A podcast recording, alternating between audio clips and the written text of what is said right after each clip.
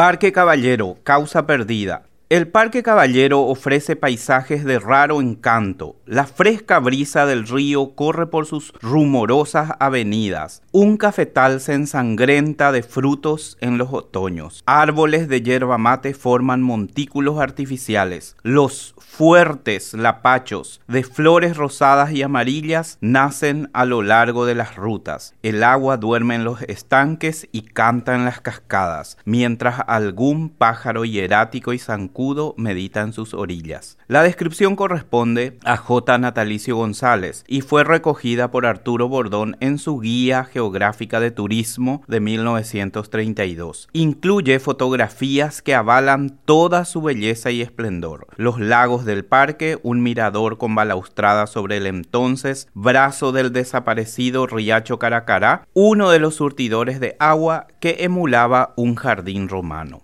El parque municipal desde 1923 lleva el nombre del ex gobernante general Bernardino Caballero, quien vivía allí junto con su esposa María Concepción Díaz de Bedoya, la viuda del presidente Juan Bautista Gil, quien había heredado la quinta de sus antepasados. Desde los tiempos coloniales, el predio que llegó a tener 20 hectáreas y que llegaba hasta el río Paraguay pertenecía a su abuelo, don José Díaz de Bedoya, casado en segundas nupcias con doña Juana María de Lara. Cuando los intendentes Albino Mernes y Miguel Ángel Alfaro decidieron convertirlo en el principal pulmón verde y recreo del centro histórico de Asunción, el espacio público, además de su belleza natural, tenía exquisitos atractivos como parte del equipamiento urbano. Tenía gran valor histórico, social y cultural para el país. Entre sus varios encantos estaba el Chorro Caballero, donde la leyenda urbana dice que el centauro de Ubicuí se bañaba tal como vino al mundo, ocasión en que era frecuentado por las doncellas que le veían como un verdadero playboy de entonces, lo que le ayudó a repartir hijos para repoblar el país. Guapo mozo de rubia cabellera y ojos azules, gallarda planta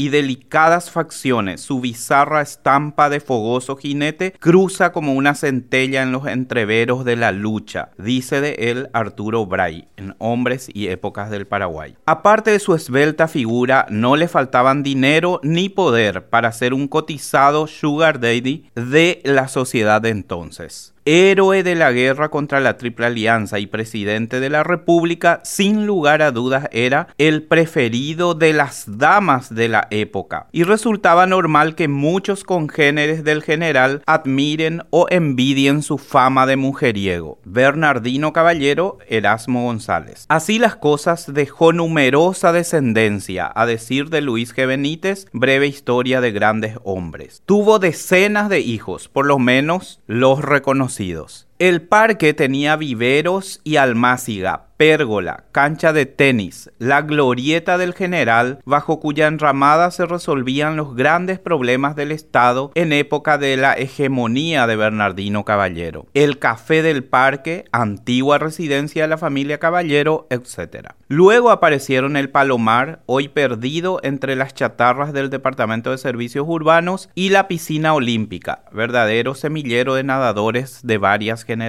Este sitio lleno de naturaleza e historia para Asunción se debate entre el ser o no ser parte esencial de la capital de la República. Un paraje que otrora representaba el orgullo para la madre de ciudades, desde hace décadas convive entre la basura y los escombros de un pasado aristocrático. Y desde ese magno lugar partió en 1912 el cortejo fúnebre del gran general entre la multitudinaria aclamación popular, quizás igualando a don Carlos Antonio López. Recuperar el Parque Caballero es una deuda histórica que le deben a Asunción todos sus intendentes, que lo prometieron en sus campañas electorales, desde Carlos Filisola hasta el actual Oscar Nenecho Rodríguez. En 30 años solo le pudieron hacer parches que se fueron con el primer raudal. El rescate de este parque debe dejar de ser una causa perdida para los asuncenos la historia misma de la ciudad.